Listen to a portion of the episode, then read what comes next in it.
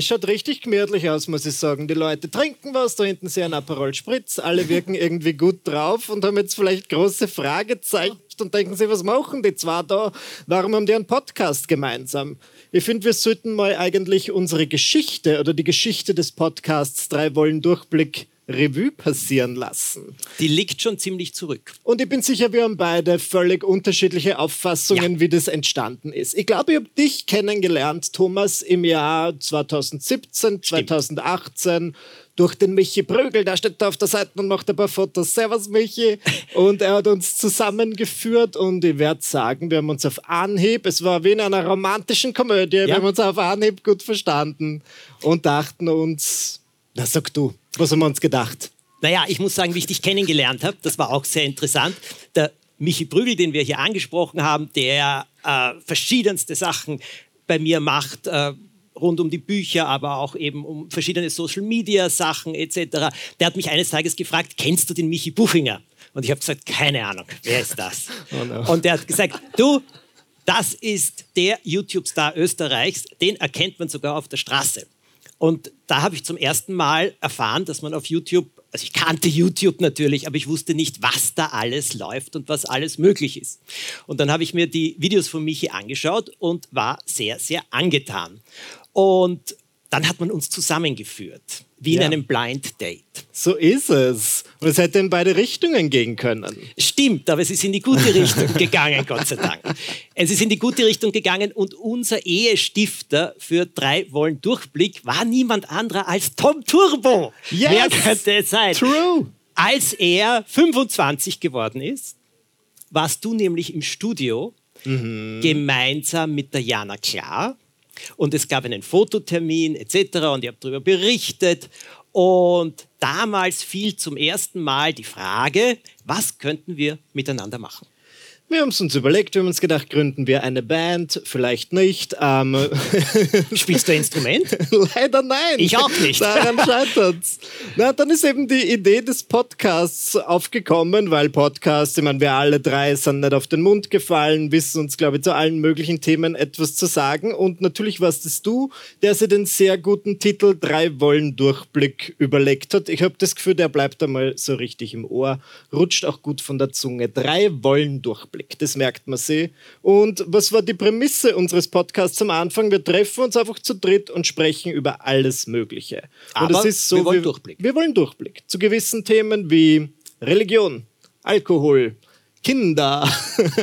und, ähm, Wann ist ein Ja ein gutes Ja? ja, solche Themen. Und ich finde, das war wirklich immer total nett, dass wir uns so 30 bis 45 Minuten unterhalten haben und zu verschiedensten Themen versucht haben, Durchblick zu erlangen. Und es ist uns gut gelungen. Ich glaube, als Zuhörer ist es so, als hätten wir drei beste Freunde im Ohr sitzen, die ich muss da auch etwas da kurz dazu sagen. Diese unglaublichen Klänge, die ihr zu Beginn gesehen habt, äh, gehört habt, besser gesagt, einer meiner wenigen Versuche, ein Instrument zu spielen das ist eine Ukulele, die hat man mir einmal geschenkt. Und als wir eine Signation gebraucht haben für den Podcast, sind wir draufgekommen, dass die alle nicht rechtefrei sind, ah, wie man das ja. nennt. Und es gab einen zwei anderen Podcast, den der Michi und ich schon einmal vorher gemacht mhm. haben, wo ich immer was erzählt habe und du hast deine Kommentare dazu gegeben. Das war sehr lustig, weil wir uns da nicht gesehen haben, sondern eben Verschiedenes zusammenkam und den konnten wir dann nicht mehr machen, weil die Signation eben nicht rechtefrei war und dann plötzlich Unsummen verlangt worden sind. Und dann haben wir gesagt, das passiert uns nicht nicht mehr wieder. Und dann habe ich wirklich drei Akkorde auf der Ukulele gelernt. Ah, du bist das? Ich bin das, ah, ja. Jetzt, nach all diesen Jahren, kann ich rein theoretisch, wenn ich mal wieder einen Jingle brauche, mich bei dir melden? Ich packe die Ukulele aus. Ich habe ja auch noch, du hast deinen Podcast Buchingers Tagebuch. Ja. Ich habe einen, der heißt der 5 Minuten Freude-Kick. Und dort cool. habe ich die Signation gepfiffen. Ja, die kenne ich natürlich. Ja. ja. Ah, naja, auf jeden Fall haben wir das dann mit Jana im Dreiergespann eine Zeit lang gemacht und irgendwann hat sie uns verlassen. Sie hat gesagt, ich ziehe nach Wels, wohin auch immer, keine Ahnung. Es war eine tränenreiche Scheidung. Und dann haben wir uns wirklich ähm, überlegen müssen, was machen wir jetzt? Und wir haben eigentlich dann die sehr gute, wie ich finde, Idee gewonnen. Das wird einfach so ein Podcast, wo neue Gäste erwünscht sind. Wechselnde Partnerinnen und Partner. Richtig. Wo jede Woche jemand anders ist oder alle zwei Wochen. Und so ist es im Moment.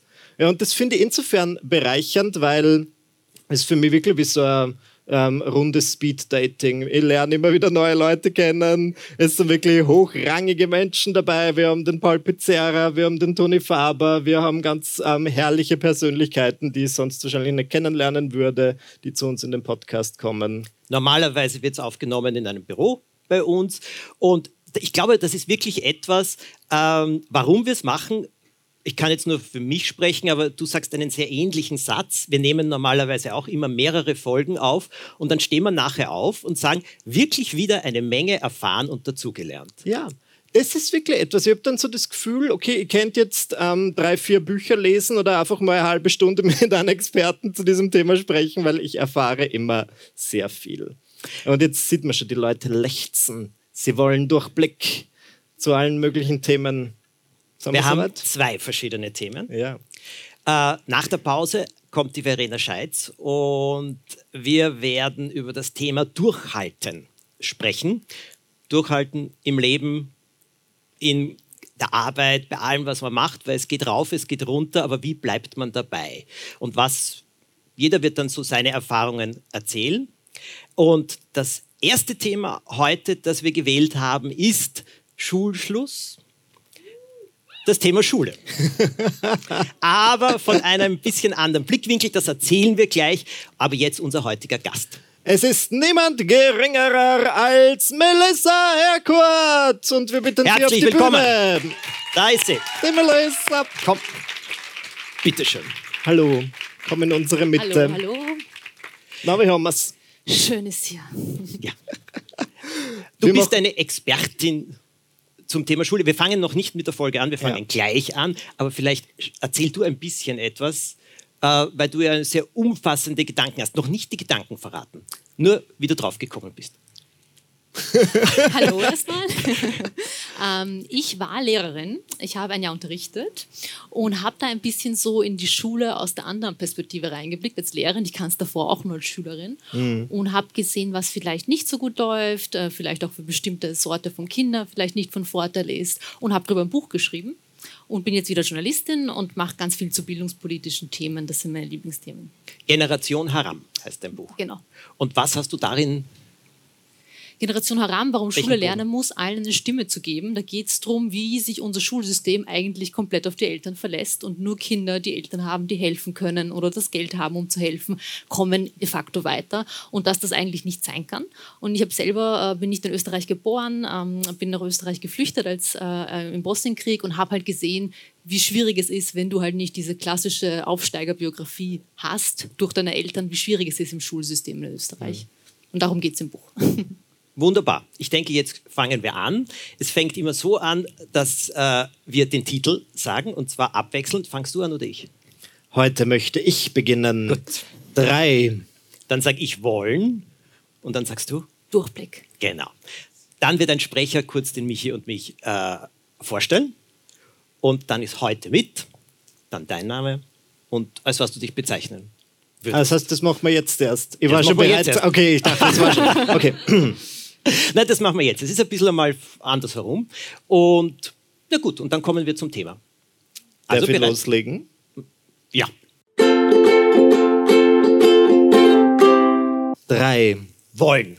Durchblick. Mit Thomas Breziner, Autor, Michi Buchinger, Entertainer und heute mit Melissa Erkurt, Journalistin und ehemalige Lehrerin.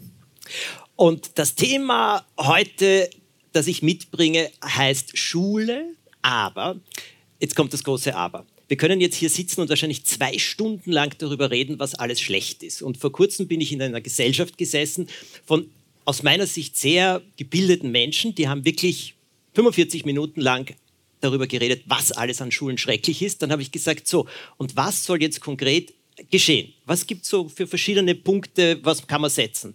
Und dann kam noch einmal eine halbe Stunde, was alles grauenvoll ist. Und dann war ich müde. Und deswegen habe ich mir gedacht, machen wir es einmal anders. Sagen wir wirklich, was kann man konkret machen? Was sind viele verschiedene Punkte, auch aus unserer eigenen Erfahrung?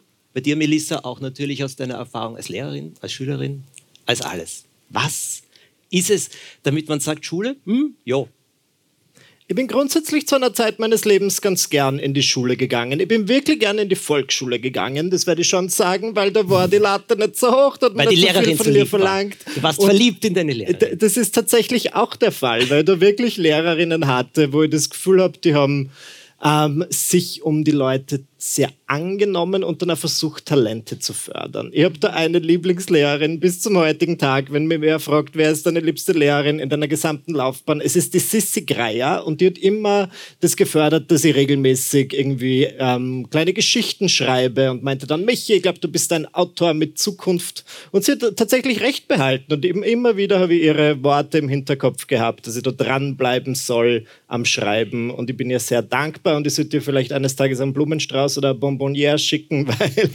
bin froh, ihren Rat befolgt zu haben.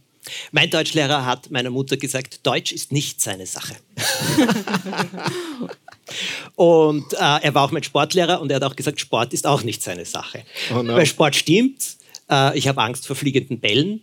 Und äh, bei Deutsch, ja, du, das, was du gesagt hast, da ist mir das genaue Gegenteil passiert. Und Ja. ich glaube, das ist auch schon einer der ersten Punkte. Lehrerinnen, Lehrer, die Talent fördern, denen gehört eine Auszeichnung, meines Erachtens. So einfach ist das ja nicht unter 20, 25 Kindern, aber trotzdem, wenn es eine solche Bestärkung gibt, das halte ich für eine der höchsten Qualitäten, die man überhaupt erreichen kann. Weil irgendwie ist es ein Wunder, dass mir der Deutschlehrer nicht die Lust dran ausgetrieben hat. Und ich finde, das Ärgste ist ja, gerade der Lehrerinnenjob ist so einer, da gibt es keine Aufstiegsmöglichkeiten, keine Gehaltserhöhung. Die, die extrem engagiert sind und gut, die bekommen eigentlich noch mehr Aufgaben von Direktion. Und die, die halt Türklinkendidaktik, sagt man so, äh, unter Lehrern, die reinkommen in die Klasse und dann erst überlegen, was mache ich heute, die haben wenig zu tun, bekommen dasselbe Gehalt, wenn nicht sogar mehr, weil sie länger dabei sind. Deswegen bin ich da ganz bei dir. Auszeichnungen, bitte schreib deiner Lehrerin, dass sie so toll war und Ja. was daran so toll war, weil das, das ist das Einzige, was Lehrer am Ende des Tages dann haben als Motivation. SchülerInnen, die ihnen sagen, sie haben mir geholfen, ohne ihnen wäre ich nicht da, wo ich bin. Bei mir war es die Volksschullehrerin auch, die Frau Jussig, ähm, die hat auch an mich geglaubt. Also die war, die hat damals, ich war halt auch ein Flüchtlingskind, habe nicht so viel Deutsch gesprochen, ähm, war sehr schüchtern und die hat irgendwie gecheckt, dass da noch was in mir drin ist und hat mich nicht abgeschrieben und hat halt nicht gesagt nach der vierten Volksschule, okay, wie meine Cousins an die Sonderschule, obwohl sie kein sonderpädagogisches Bedürfnis hatten, sie waren einfach Flüchtlingskinder, sondern die hat gesagt, die lernt genauso gern wie alle anderen ab ins Gymnasium. Und jetzt ist das Gymnasium vielleicht nicht für jeden das Richtige, aber für mich war es das. Und ich wette, ich wäre nicht heute hier, wenn nicht die Frau Jussig gewesen wäre. Oder vielleicht sogar früher im Kindergarten. Den Kindergarten vergisst man ja oft auch. Aber die Pädagoginnen dort haben auch Wahnsinniges geleistet und mir immer vorgelesen und so weiter. Also denen bin ich sehr dankbar. Hast du mit denen dann Jahre später irgendwann mal wieder gesprochen? Oh nein, jetzt erwische ich mich selber. Na, die die du's? habe ich den Schickst Tipp dir eine gegeben. Bonbonniere. Ja, da hast, ein Mon Chéri.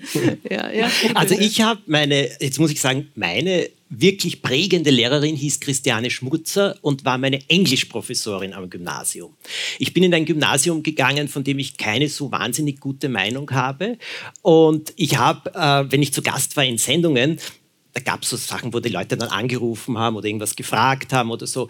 Und da habe ich dann auch immer gesagt, Christiane Schmutzer, meine Englischprofessorin, hat mich geprägt, weil sie uns einen großen, weiten Blick beigebracht hat. Die hat mit uns damals das Time Magazine gelesen, äh, englische Literatur, wirklich junge, neue Sachen. Wir haben aber auch den Weißen Hai auf Englisch gelesen, also alles querbeet da ist meine Lust auch am Schreiben gekommen und auch, die, ich meine, dieser etwas englische Bezug, der wahrscheinlich mir sehr geholfen hat, dass meine Geschichten auch international so gelesen werden. Sie war aber auch einfach ein großartiger Mensch. Damals hat man ja noch die Telefonnummern von Leuten gehabt und da hat sie jemand angerufen und hat gesagt, Frau Professor, ich liebe Sie. Und sie hat drauf gesagt, vergiss es und hat aufgelegt. Und das ist Größe für mich. Und ich habe das gesagt und das Schönste war, dann hat jemand angerufen, ein Mädchen, und gesagt, ich habe sie auch, ich finde sie auch so großartig. Ich habe sie auch in Artikeln verewigt, überall. Aber gleichzeitig habe ich gesagt, ich bin nicht gerne ins Gymnasium gegangen. Ich habe nie mehr in meinem Leben so viel Angst gehabt, vor Prüfungen zum Beispiel, äh, weil ich es so unberechenbar gefunden habe. Und es waren auch wirklich Lehrer, die nur aus dem Buch unterrichten konnten, weil sie den Stoff nicht konnten. Aber ich sollte ihn dann können bei einer Prüfung. Nein. Und das habe ich erzählt. Und dann ist eine Abordnung meiner Schule einmal zu mir gekommen, zu einer Veranstaltung und hat gesagt, ich möge mich bitte nicht abfällig über meine Schule äußern, obwohl ich nie die Adresse genannt habe. Man weiß, wo ich hingegangen bin und es kommen manchmal Eltern und fragen, ist der Thomas Breziner nicht hier gegangen? Ah. Die überlegen sich dann manchmal. Und da habe ich gesagt, ihr kommt um 15 Jahre oder 20 Jahre zu spät. Sorry. Nein. Und, aber ich habe da wirklich schon wirklich sehr, sehr viele prägende Sachen gehabt. Aber das Positive war eben Christiane Schmutzer, die leider nicht mehr lebt. I know. Aber sie hat es mitgekriegt. Das ist schön. Melissa, wie war es dann bei dir? Du hast ja dann quasi beschlossen, du möchtest selbst Lehrerin werden. Wie ja. kam es dazu? Hast du gedacht, ich möchte es besser machen, ich möchte irgendwas verändern? Ich muss ganz ehrlich sagen, mit 14 war ich noch nicht so ideologisch. Da habe ich mir gedacht, ich kenne nicht so viele Jobs. Ja. Also meine Eltern, die hatten körperlich sehr anstrengende Jobs. Arbeiter wollte ich nicht machen. Ich war recht faul körperlich. Und ich habe mir gedacht, was kenne ich denn? Ja. Also meine Eltern haben, kommen nicht aus dem akademischen Umfeld. Ich habe nicht viele unterschiedliche Jobs kennengelernt. Und die Lehrerin, die wurde mir jeden Tag quasi vorgelebt. Schule war auch ein bisschen mein Safe Space. Ich wusste mhm. immer, von 8 bis 14 Uhr ist Schule. Egal, was draußen auf der Welt passiert, da ist Schule und immer das Fach, was im Stundenplan steht außer mal äh, es entfällt und wir freuen uns und haben Freistunde. Und so war für mich klar, wenn ich schon die erste in meiner Familie bin, die studiert, dann irgendwas, was ich schon kenne und das war äh, Lehramt. Und äh, Deutsch, ich war so naiv und habe mir gedacht, ach, ich habe immer so gute Aufsätze geschrieben, studiere ich halt Deutsch. Und dann noch ein leichtes Fach neben als Zweitfach.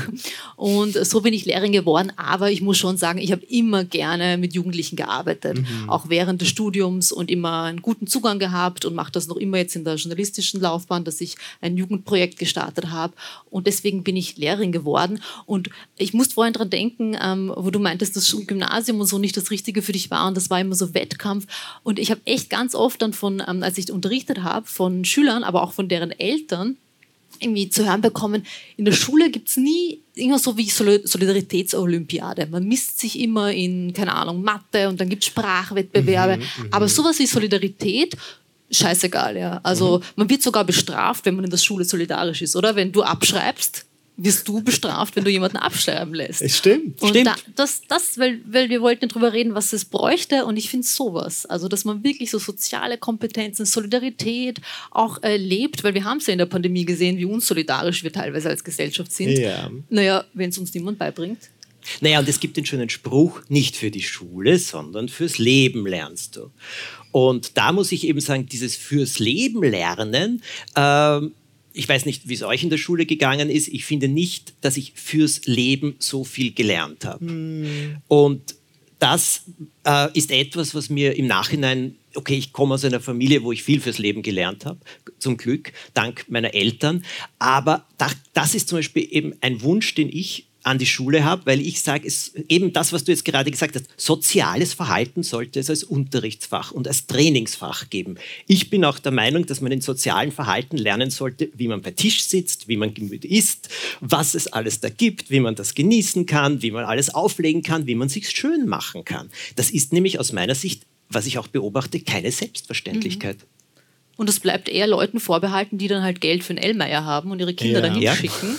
Und alle anderen lernen es nicht und dann wundert man sich über die, na, die können das nicht. Und was sind das für Leute? Naja, wenn man es in der Schule nicht lernt, kann man es nicht voraussetzen, finde ich. Aber das ist auch der Umgang miteinander. Also bitte, Jetzt habe ich im Leben viel gelernt, aber ich finde es noch immer nicht so ganz einfach, mit allen Menschen auszukommen oder mhm, umzugehen. Mhm als ich aus der Schule gekommen bin, ich war ein verschrecktes Wesen. Ich habe mich nicht einmal getraut, bestimmte Leute anzurufen.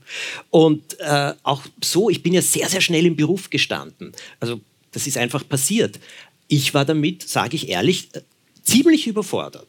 Vielleicht sind andere wesentlich besser hier, nur wenn ich rund um mich äh, Teenager beobachte oder auch in meinem Freundeskreis eben sehe, dann merke ich, viele von denen ringen um, was so, so schön heißt, Social Skills.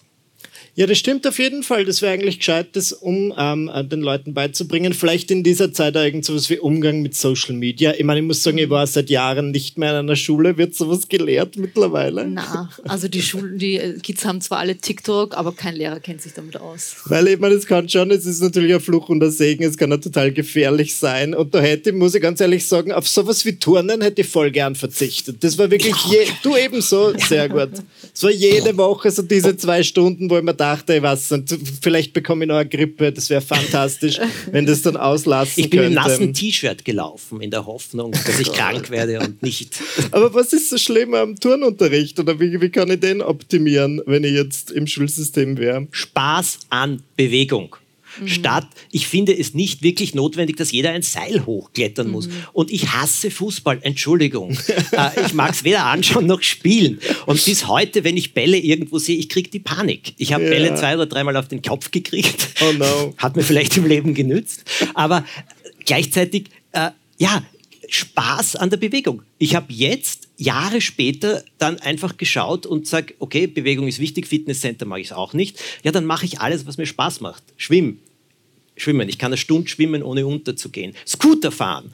Liebe ich. Ja, nicht Elektroscooter, Trittscooter, richtig, kannst überall herumzausen. Liebe ich. Lauter solche Sachen. Hänge, äh, senkrecht hinauflaufen. Eines meiner liebsten Fitnesstrainings ist jetzt Hänge mit dem Hund senkrecht, also so richtig hinauf, nicht den Weg so, so richtig so. Kommst ordentlich außer Atem, ist ein richtiges Training.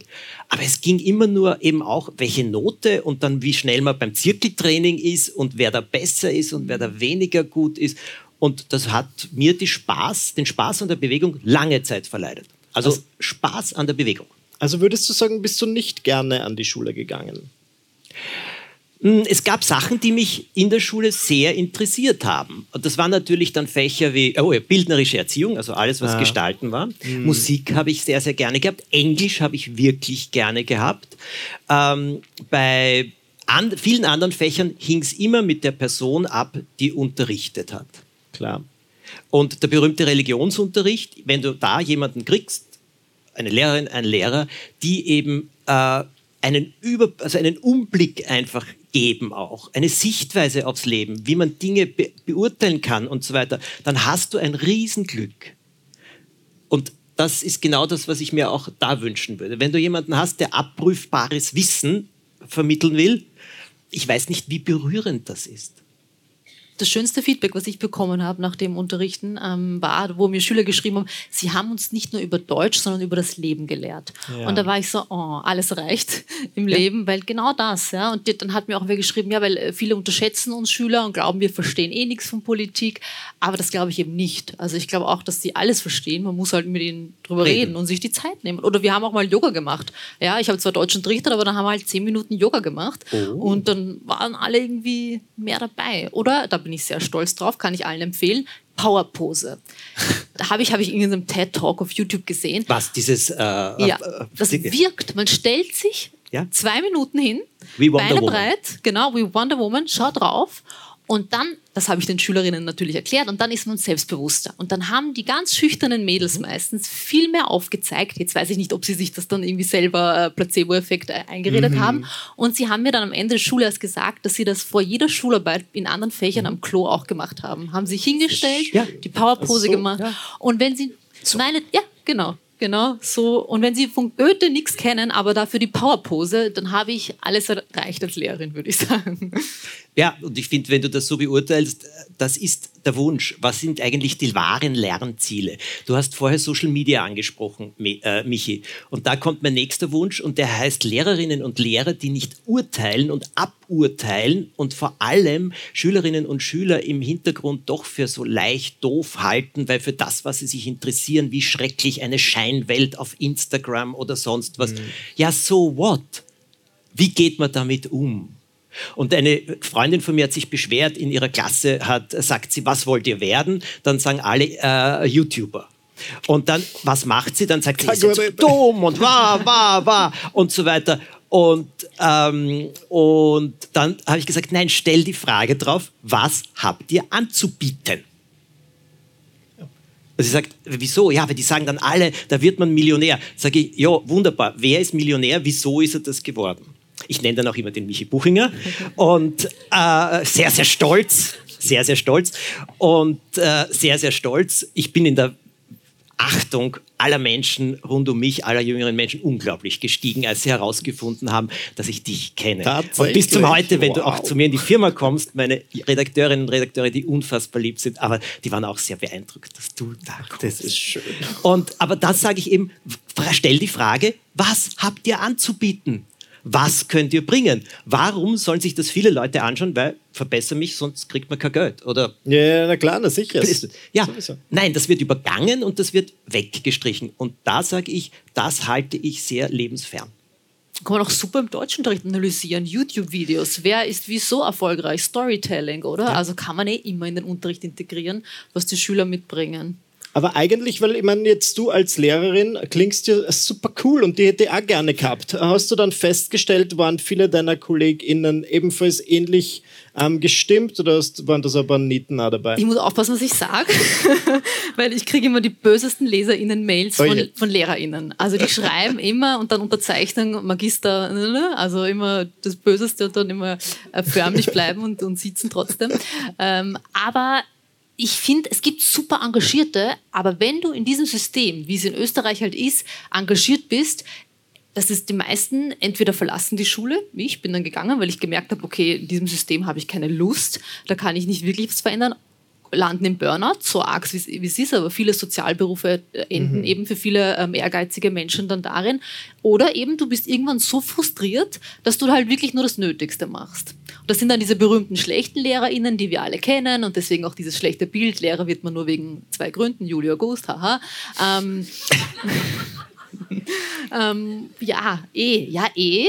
Ähm, aber wenn es so toll wäre, hätten wir jetzt nicht einen riesigen Lehrerinnenmangel, ganz ehrlich, oder generell Pädagoginnenmangel mhm. und hätte ich auch nicht aufgehört. Äh, wenn sogar der Journalistinnenjob angenehmer für mich ist als der Lehrerinnen und der Journalistinnenjob ist, wissen wir spätestens seit HC Strache jetzt nicht, auch nicht so der angesehenste, dann kann man sich schon überlegen, was läuft da falsch. Ja? Und in diesem System, wo man sich echt so verlässt auf irgendwie, ja, wird schon, jetzt wollen die Eltern halt mit den Kindern üben. Ich weiß nicht, ob ihr das mitbekommen habt, jetzt hat ein Mitarbeiter vom Sozialministerium gesagt, weil jetzt alle irgendwie Nachhilfe geben müssen und die Eltern so viel Geld ausgeben. Naja, sollen die Eltern halt mit den Kindern alleine üben. So, als ob jeder ja. Eltern hat, die Zeit haben, die sich auskennen, die die Nerven haben. Ich weiß nicht, ob ihr mal mit eurem Papa Mathe gelernt habt, aber für mich war das Trauma Nummer Albtraum. eins. Ja. Albtraum, also, Albtraum. Ich, ich, weiß, irgendeiner von uns beiden hat einmal ein Schulbuch geworfen. Ja. Ah.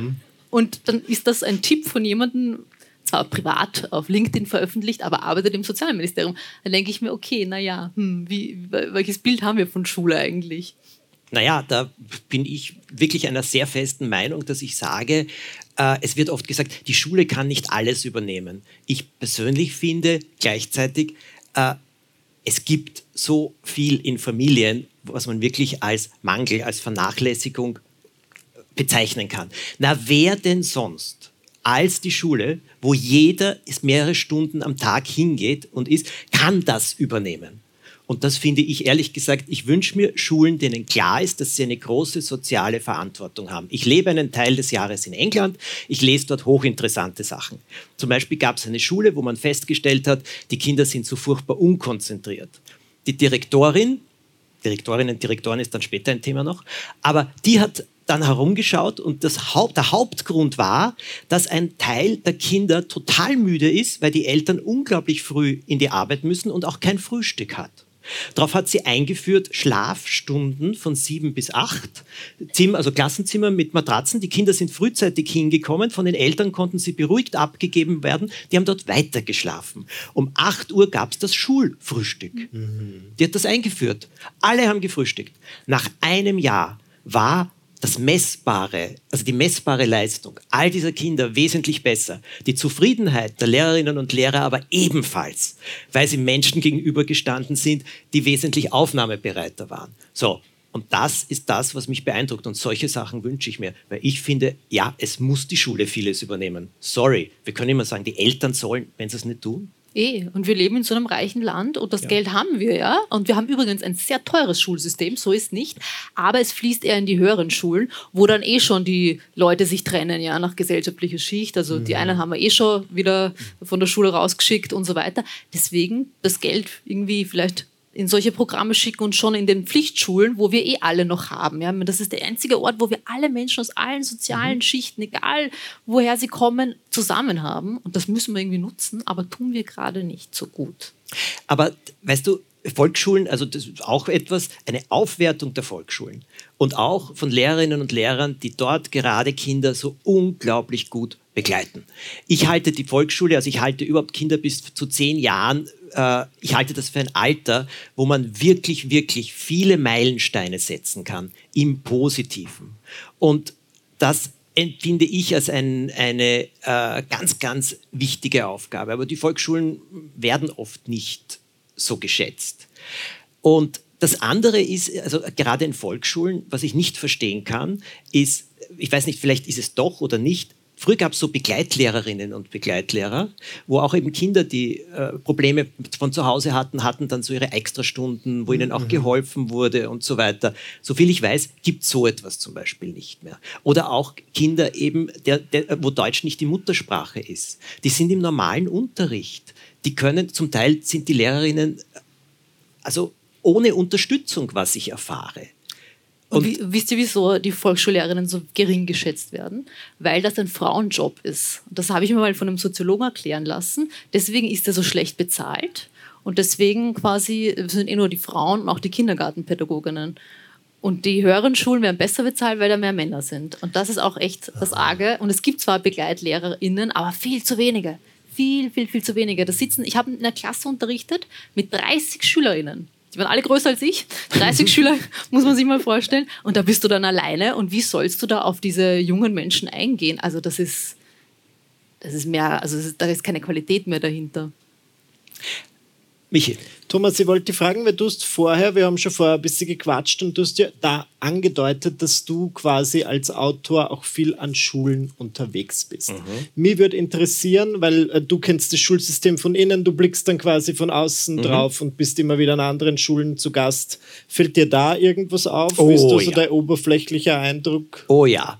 Ähm, schaut, ich war früher eben in den ersten sieben, acht, neun Jahren, in denen ich Bücher zu schreiben begonnen habe, eben sehr oft an Schulen unterwegs und habe dort Lesungen gemacht. Und ich habe wirklich unglaubliche Sachen erlebt. Aber es gibt für mich ein prägendes Ereignis. Eine Schule, ein hässlicher Betonbau, so Sichtbetonbau. Und ich bin dort hingekommen, es war einfach grauenvoll. Die ganze Stimmung war grauenvoll. Dann hat man mich geführt in eine Art Festsaal. Die haben die Kinder an die Wand gesetzt. Also wirklich in so einem Riesenkreis. Ich bin in der Mitte gesessen. Das nächste Kind war gefühlte 20 Meter entfernt oder so etwas. Unglaublich. Die Lehrerinnen und Lehrer sind dann hinter mir gesessen, wo ich auch Augen habe und haben seelenruhig verbessert und so weiter und äh, das alles gemacht und die Kinder sollten aufpassen. Es war wirklich grässlich. Gut. Zwei Jahre später bringt mich die Buchhändlerin wieder zu dieser Schule. Oh no. Und ich habe gesagt, bitte ersparen Sie mir das. Ich will da nicht mehr hinein. Ich mache das nicht. Sorry. Und sie hat gesagt, ganz ruhig, ganz ruhig. Und wir kommen hin. Vor dem Eingang stehen schon einmal Pflanzen. Ich komme in eine Aula hinein, die kälter und grässlicher nicht hätte sein können. Alles wunderschön. Mir kommt ein strahlender Mann entgegen, der neue Schuldirektor. Die gleichen Lehrerinnen, die zwei Jahre zuvor wirklich nicht sehr sympathisch waren, waren plötzlich wesentlich freundlicher. Er war von einer Herzlichkeit, die haben die Kinder wunderbar aufgesetzt gehabt, die Begrüßung, die der geliefert hat, was er gesagt hat und so weiter. Man hat gespürt, es ist ihm hier ein Anliegen. Die gleiche Schule mit den meisten Lehrerinnen und Lehrern, alle gleich, völlig verändert, weil eine Person verändert worden ist. Und da sage ich, und da komme ich eben zum Thema Direktorinnen und Direktoren, also ich glaube, ein, ein Auswahlverfahren oder wer das macht, es muss einem klar sein, welchen unglaublichen Einfluss diese Menschen haben. Und dieser Direktor hat mir erzählt, er ist als junger Lehrer im Bus gefahren und hinter ihm haben sich zwei Kinder unterhalten, schon wieder die Scheißschule und da will ich nicht hin und so weiter. Und da hat er gesagt, so, ich werde das anders machen. Und der hat auch diese schulische Karriere eben so versucht, ganz bewusst, um eine Direktion einmal zu bekommen. Und er hat viel bewirkt. Hm. Wow. Bei uns war die Direktorin auch, äh, ist mir jetzt gerade eingefallen, wo du erzählst, die hat auch noch unterrichtet. Und das fand ich cool. Ja. Also, dass die Schulleitung trotzdem noch einfach um zu schauen, wie es läuft und, und wie ist es da, was verändert sich, wie verändern sich die Schüler. Aber das ist, glaube ich, nicht immer so, oder? No. Nein, nein, ich war an Schulen, ich war an Schulen, also wo der Direktor gestanden ist und hat gesagt, wir begrüßen heute jemanden, den ihr alle kennt, das ist der Thomas Pretzinka. Und wirklich, die Kinder haben auch gelacht. Ja. und, äh, und, ich, ich habe dann auch einmal, ich bin so wütend auch so geworden, gesagt, ja, die kennen mich alle, aber sie kennen mich nicht. Mhm. Gut. Äh, der Lehrer, weißt du auch, das war auch so eine Sache, das werde ich auch meinen Lebtag nicht vergessen. Ich lese nicht nur, sondern da gibt es dann so ein Poster und da müssen die Kinder suchen, also Detektiv sein. Und da ist ein Bild und da ist winzig klein einer mit einer Fernsteuerung drauf. Und der steuert so eine Geisterkutsche. Und ich erzähle und erzähle und die Kinder müssen immer suchen und ich frage dann und dann heben sie die Hand, wenn sie es wissen und so. Super. Und da stand ein Lehrer wirklich die ganze Zeit mit verschränkten Armen, diesen Poster in der Hand gehabt, der hing so runter, hat mich angeschaut und ich habe wirklich in seinem Kopf geglaubt, zumindest die Gedanken lesen zu können, dieser Trottel, was glaubt er, was er da vorne macht. Mhm. Und ähm, die Kinder waren begeistert, unglaublich nett. Und dann kamen wir zur Frage, wo steht der mit der Fernsteuerung? Und die Kinder, ja, ja, ja, ja. Und da habe ich gesagt, wisst ihr was? Das sagt uns jetzt euer Lehrer. und dann bin ich verstummt. Und habe ich nichts mehr gesagt und habe ihn nur angeschaut. Der hat zuerst nicht gewusst, er hat geglaubt, ich mache jetzt doch weiter. Nein, ich habe nicht weitergemacht. Dann hat er begonnen, diesen Poster aufzufalten. Dann hat er geschaut, wo die Kinder überhaupt sind. Dann hat er ihn endlich gehabt, weil den muss man immer wieder so machen. Und dann hat er wirklich so gesucht wie verrückt. Unvergesslich. Ein Bub ist aufgestanden, ist zu ihm hingegangen und gesagt, Herr Lehrer, da ist er.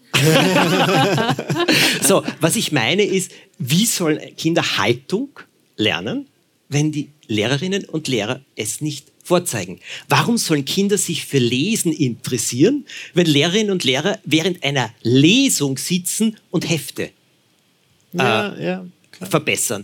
Diese Vorbildwirkung, das muss mhm. jedem klar sein. Und das wünsche ich mir, dass Lehrerinnen und Lehrer sich bewusst sind, dass sie ein Role Model sind. Ich glaube, deswegen brauchen wir aber auch LehrerInnen, die sich so, wo sich die Schüler mit ihnen identifizieren können. Wir haben ja oft LehrerInnen, das ist sehr interessant. Ähm, die Berufsgruppe der Lehrer kommt aus der Mittelschicht, oberen Mittelschicht. Ja. Keine Berufsgruppe ist so homogen wie die der LehrerInnen, äh, um zu gendern. Und die SchülerInnen kommen ja vor allem im städtischen Raum ja aus ganz vielen unteren Schichten. Und wenn du dann aber da jemanden hast, der ganz ein ganz anderes Upbringing hat als du, der vielleicht gar nicht versteht, wie das ist, irgendwie mit wenig Geld aufzuwachsen mhm. oder wenn die Eltern kein Deutsch können oder wenn du flüchten musst, hast, dann ist es schwierig, die Probleme der SchülerInnen zu erfassen und ähm, auch die Talente zu erkennen. Ja? Ich meine, nicht jedes Kind kann super äh, zeichnen oder Violine spielen. Manche haben das Talent, dass sie mit sieben Jahren schon abschreiben für ihre Eltern verfassen, weil es die Eltern nicht können. Und das musst du auch als Talent äh, sehen. Aber ist schwierig für manche Lehrpersonen, wenn sie selber ganz anders aufgewachsen sind. Deswegen finde ich das toll, wenn auch Lehrer, Menschen Lehrer werden oder LehrerInnen, die nicht so immer die Einzelschülerinnen waren, sondern auch Menschen, die selber vielleicht mal durchgeflogen sind, äh, die Probleme hatten in der mhm. Schule, die nicht den klassischen Bildungsweg hingelegt haben da wäre ich dafür, dass wir da wirklich einen diverseren Lehrkörper haben, auch in der Direktion, dass da nicht äh, quasi der berühmte alte weiße Mann sitzt, sondern dass das auch ein bisschen diverser ist. Ja, aber wie kann das gefördert werden? Direkte Ansprache, finde ich. Also auch mit Vorbildern. Wenn ich sehe, es gibt nur Männer als Direktoren, komme ich gar nicht auf die Idee, mich irgendwie zu bewerben, oder? Also, dass man da direkt klar, ist auch ein bisschen Bildungsdirektion äh, Aufgabe, da die auszuerkoren. Ups, für Deutschlehrerin peinlich, auserkoren. Ja. Präteritum, weiß ich nicht, auszuerkoren. Das schneiden wir Nein, raus. sie sind auserkoren worden. Auszuwählen. Auszu, auszuwählen, Ich genau. verstehe, was du meinst. Du, ich genau, verstanden. Ja, ja. Äh, ja, also das, da müsste man schauen, dass man da wirklich einen, äh, die, also ich meine, Direktoren sind ja wie Manager, oder? Und die ja. schauen sich auch an, so, die, ich nehme die Besten und den setze ich da ein und da ist das Talent von einem Lehrkörper und in der Schule läuft das irgendwie alles, ja, der hat sich als erster beworben, deswegen kriegt er jetzt die Stelle. So. Wie ist es im Moment? Ist Lehrerin bei jungen Menschen ein begehrter Beruf oder ist es eher was, wo die Leute sagen, zahlt man nicht? Tatsächlich brechen ganz viele das Studium ab, jetzt okay. gerade, ja, habe ich von der Lehrergewerkschaft gehört, weil es nicht sehr praxisnah ist. Und das habe ich auch erlebt. Ich habe viereinhalb Jahre Lehramt studiert und hätte ich daneben nicht selber gearbeitet in einem Schulprojekt, hätte mhm. ich mich null vorbereitet gefühlt. Ich kam dann in die Klasse und also weißt du, du lernst halt in der äh, Deutsch lernt, lernst du, glaubst du, du kommst rein und kannst irgendwie Goethe-Stilmittel analysieren und du musst ganz woanders ansetzen. Und ich verstehe schon, dass das niemand mehr machen möchte. Also dass das Studium echt irgendwie ein bisschen abgespaced ist zu dem, was man wirklich braucht. Mhm. Michi, Entschuldigung. Na, bitte nach dir. Ich, hab, ich wollte nur Luft holen. Nicht so laut, bitte. Es irritiert mich. Aber, nein, Scherz. Die, ich habe auch einen ganz wichtigen Punkt, wenn wir zum Thema Lesen zum Beispiel kommen. Weniger Ehrgeiz beim Erlernen der Buchstaben und mehr Entspannung. Mir haben viele äh, Lehrerinnen und Lehrer erzählt, dass eine der größten Leseschwierigkeiten entsteht, weil alle 26 Buchstaben müssen ja bis allerspätestens Ende Januar gelernt sein. Der Buchstabe E ist der häufigste Buchstabe der deutschen Sprache. Für den allein, sagen sie, bräuchte man drei Wochen, um das in Ruhe einmal all das, wo das positioniert sein kann. Und meine Beobachtung ist auch, wenn das beruhigter ist, wenn das entspannter ist, dann müssen natürlich die Eltern genauso mitspielen. Das muss man sagen, weil viele haben ja auch den Ehrgeiz, dass das schneller gehen muss. Dann ist die Lesefähigkeit, also einfach nur das Erfassen von Text, wesentlich besser, als wenn das so dermaßen durchgepeitscht wird, weil da bleiben etliche auf der Strecke, weil mhm. sie einfach ein anderes Tempo haben. Aber ehrgeizige Eltern sind nicht zu unterschätzen. Also Nein. mir erzählen Volksschullehrerinnen, dritte Klasse Volksschule, da stehen dann schon die Eltern und sagen, aber mein Max kommt schon ins Gymnasium, oder? Ja. oder? Ähm, und die machen dann ordentlich Druck und die Eltern, die, die sich halt nicht so gut auskennen im Schulsystem, die, für, deren, für deren Kinder setzt man sich nicht ein. Also ich finde auch, auch wie LehrerInnen, muss ich sagen, mit Eltern umgehen. Manchmal, also man ruft die Eltern ja nur an und meistens die Mütter, als ob der Papa nicht da wäre, ruft man die Mütter an, wenn irgendwas nicht stimmt. Gell? Und ich habe mir gedacht, irgendwie, ich möchte nicht diese Boomer sein als Lehrerin, ich möchte auch mal anrufen, wenn was schön ist. Mhm. Und dann habe ich mal angerufen und habe gesagt, wollte sagen, ihr Kind hat heute toll mitgearbeitet, was sehr lieb zu den Mitschülern. Und der Papa war total verwirrt, so, wieso rufen Sie an? Was ist passiert? Was ist passiert? Ja. Dann habe ich es auch nie wieder gemacht, weil der war total außer sich. Dann bin ich auf E-Mail schreiben umgegangen. Aber das hat die Schüler dann voll gefreut. Die sind dann am nächsten Tag gekommen und haben gesagt, ah, der Papa hat mir gesagt, Sie haben ihm eine E-Mail geschrieben, dass ich mein Federpenal mit hatte. Ja, so Kleinigkeiten. und dann denke ich mir, das ist ja, schön. Wichtig. Also wieso nicht? Sind wir mal so Kleinigkeiten. Aber ich glaube, dass das wichtig ist. Und was du von der Praxis erzählt hast, äh, da habe ich auch ein sehr interessantes Beispiel erlebt. Wir hatten in der siebten Gymnasium, haben wir eine neue Mathematiklehrerin bekommen. Und die war früher dieses sogenannte Beiwagerl, also die ist mit der früheren Mathematiklehrerin mhm. gekommen, hat das ein bisschen erlebt. Und sie war ein bisschen schrullig in der Farbe ihrer Strümpfe und ihrer Kleidung und allem und so weiter. Und wir waren wirklich so ziemlich die gemeinste Bande, die man überhaupt sein kann. Wir haben ihr diese Stunden zur Hölle gemacht. Da wurde mit, oft mit Pulten Attacken geritten, dann wurde das Geodreieck und der Zirkel gestohlen und sie konnte nichts mehr machen und es wurde auch nicht mehr hergegeben, das wurde gefangen gehalten bis zur nächsten Stunde und die Frau hat zwar immer wieder gesagt, bitte können wir jetzt Ruhe haben oder sonst was. Und jetzt bitte bleibt's am Platz oder so. Wir waren in einer Stunde, haben wir sie an die Tafel gepresst mit den Pulten. In der anderen sind wir alle ganz hinten gesessen, wie in der letzten Reihe die hat die Nerven bewahrt. Die hat nicht mehr Hausübungen gegeben, die hat nicht wie blöd gestraft, sie hat die Nerven bewahrt. Und was ist passiert? Nach ungefähr vier, fünf Wochen haben wir uns ziemlich eingekriegt. Dann hat diese Frau, damals gab es noch keine Zentralmatura, gesagt, wer in Mathematik maturiert, 50 Beispiele gibt es, die müsst ihr können und dann äh, ist alles in Ordnung. Gut, ihre erste Matura war ein voller Erfolg, weil es haben halt wirklich alle gelernt. Ich bin ihr jetzt Jahre später wieder begegnet und habe gesagt, wir waren so schrecklich, ich entschuldige mich heute noch dabei. Und dann hat die drauf gesagt, es war nicht einfach, aber ihr habt es mir wirklich beigebracht, was ich in einer Klasse alles wissen muss, außer Mathematik, weil die konnte ich aus dem FF. Aber dann habe ich gelernt, wie man mit Kindern, also mit Schülerinnen, mit Schülern besser umgehen kann. Und ihr wart kein schlechtes Training die hat ihr Lächeln nie verloren und die hat meinen aller, allergrößten Respekt. Ja, ich meine, Teenager testen halt die Grenzen aus. Ja. Das kommt tatsächlich mit dem Job. Also das ist nicht einfach. So 30, 13-Jährige mm, fand ich auch sehr. Also deswegen, ich, ich sage immer, ich könnte jetzt vor 300.000 Leuten sprechen ich bin mal vor 30 Schülerinnen gestanden, mich kann nichts mehr einschüchtern. Aber was war dann eigentlich der Punkt, wo du gesagt hast, weißt du was, ich hau jetzt den Hut drauf? War das also eine Horrorklasse wie beim Thomas? Nein, nein, die waren alle ursuper, wirklich. Das war ja der größte Schmerz, die Schülerinnen zu verlassen. Aber gerade wenn die so toll sind, diese jungen Menschen, und du halt merkst, okay, ich habe die jetzt drei, viermal die Woche mhm. und ich kann nicht so viel bewirken, ja, weil unser Schulsystem schon so aussortieren gelegt ist, ja, das hat mich halt so traurig gemacht, denen da okay. jeden Tag zu begegnen und diese, diese Mehr von, wenn du dich anstrengst, kannst du alles schaffen, zu sagen, die halt gelogen ist. Es tut mir leid, sorry, falls sie es nicht wussten. Aber wenn du reiche Eltern hast oder irgendwie Kontakte oder das ist ja nicht nur ökonomisches Kapital, auch kulturelles Kapital, ja, okay, dann gilt das für dich, wenn du LinkedIn hast. Aber für alle anderen äh, nicht. Und meine SchülerInnen, das war eine sogenannte Brennpunktschule, ich hasse den, den, das Wort, ähm, die waren halt solche SchülerInnen und das hat mich so traurig gemacht, dann, äh, zu sehen, wie toll die sind menschlich und äh, dass sie aber trotzdem irgendwann aussortiert werden, weil halt äh, gewisse äh, Voraussetzungen von daheim fehlen. Deswegen habe ich aufgehört, um ehrlich okay. zu sein. Ja. Schade eigentlich. Ja, ich meine, du bist eine großartige Journalistin, du hast mit deinem Buch einen Meilenstein gesetzt. Dankeschön. Und äh, ja, hast du. Und äh, sehr, sehr viel gezeigt. Es ist ja auch konstruktiv. Dein Buch ist ja auch nicht nur eine Anklageschrift, sondern bringt dann auch sehr, sehr viele Punkte rein, äh, die sich verändern können. Du bist eine sehr angesehene Journalistin geworden. Das alles ist ja äh, im Endeffekt großartig. Aber natürlich, Menschen wie dich ähm, ja, brauchen Schulen sicherlich sehr.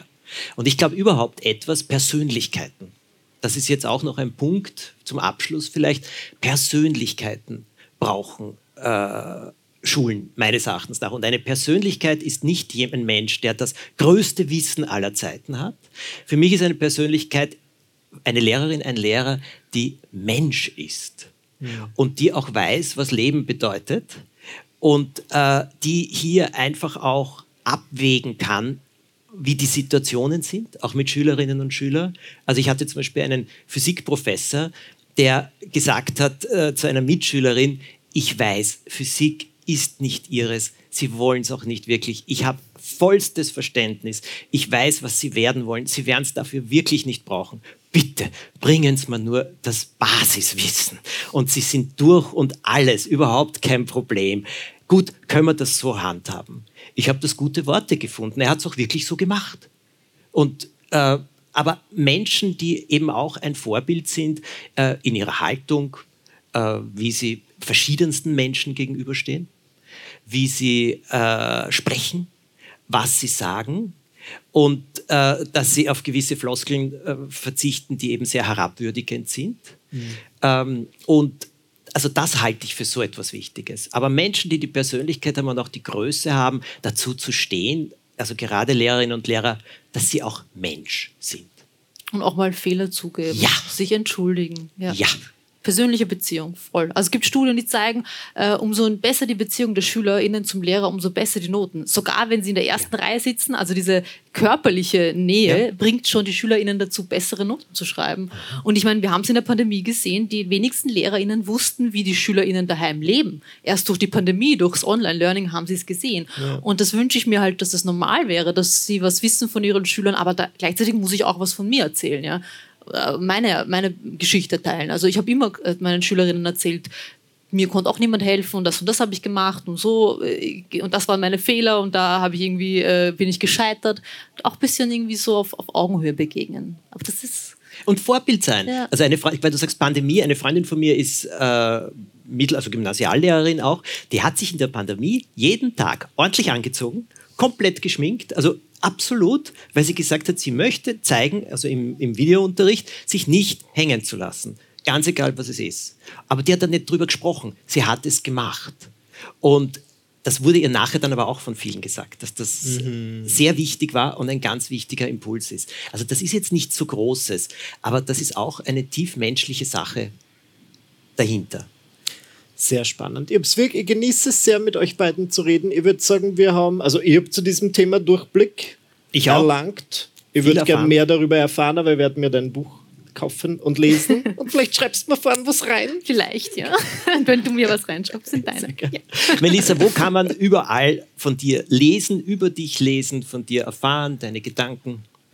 Na, pass auf. Also, ähm, auf Instagram, ähm, auf Twitter, ähm, aber ich habe auch eine Kolumne im Falter und in der deutschen Taz. Äh, das Buch habt ihr schon erwähnt und ich glaube, dann ist auch genug, Melissa. Ähm, wenn ihr diese Kanäle abcheckt, könnt ihr von mir lesen. Werden wir auch ganz sicher tun. Vielen herzlichen Dank, dass du heute hier warst. Im Danke Baden eine wirklich ganz besondere Folge von Drei Wollen Durchblick. Jeden zweiten Sonntag gibt es eine neue. Wenn sie euch gefällt, bitte liked sie. Das ist für einen Podcast sehr, sehr wichtig. Oder schickt sie weiter. Das kann man nämlich auch. Oder empfehlt sie weiter. Und wir freuen uns aufs nächste Mal. Tschüss. Tschüss. Alles Gute.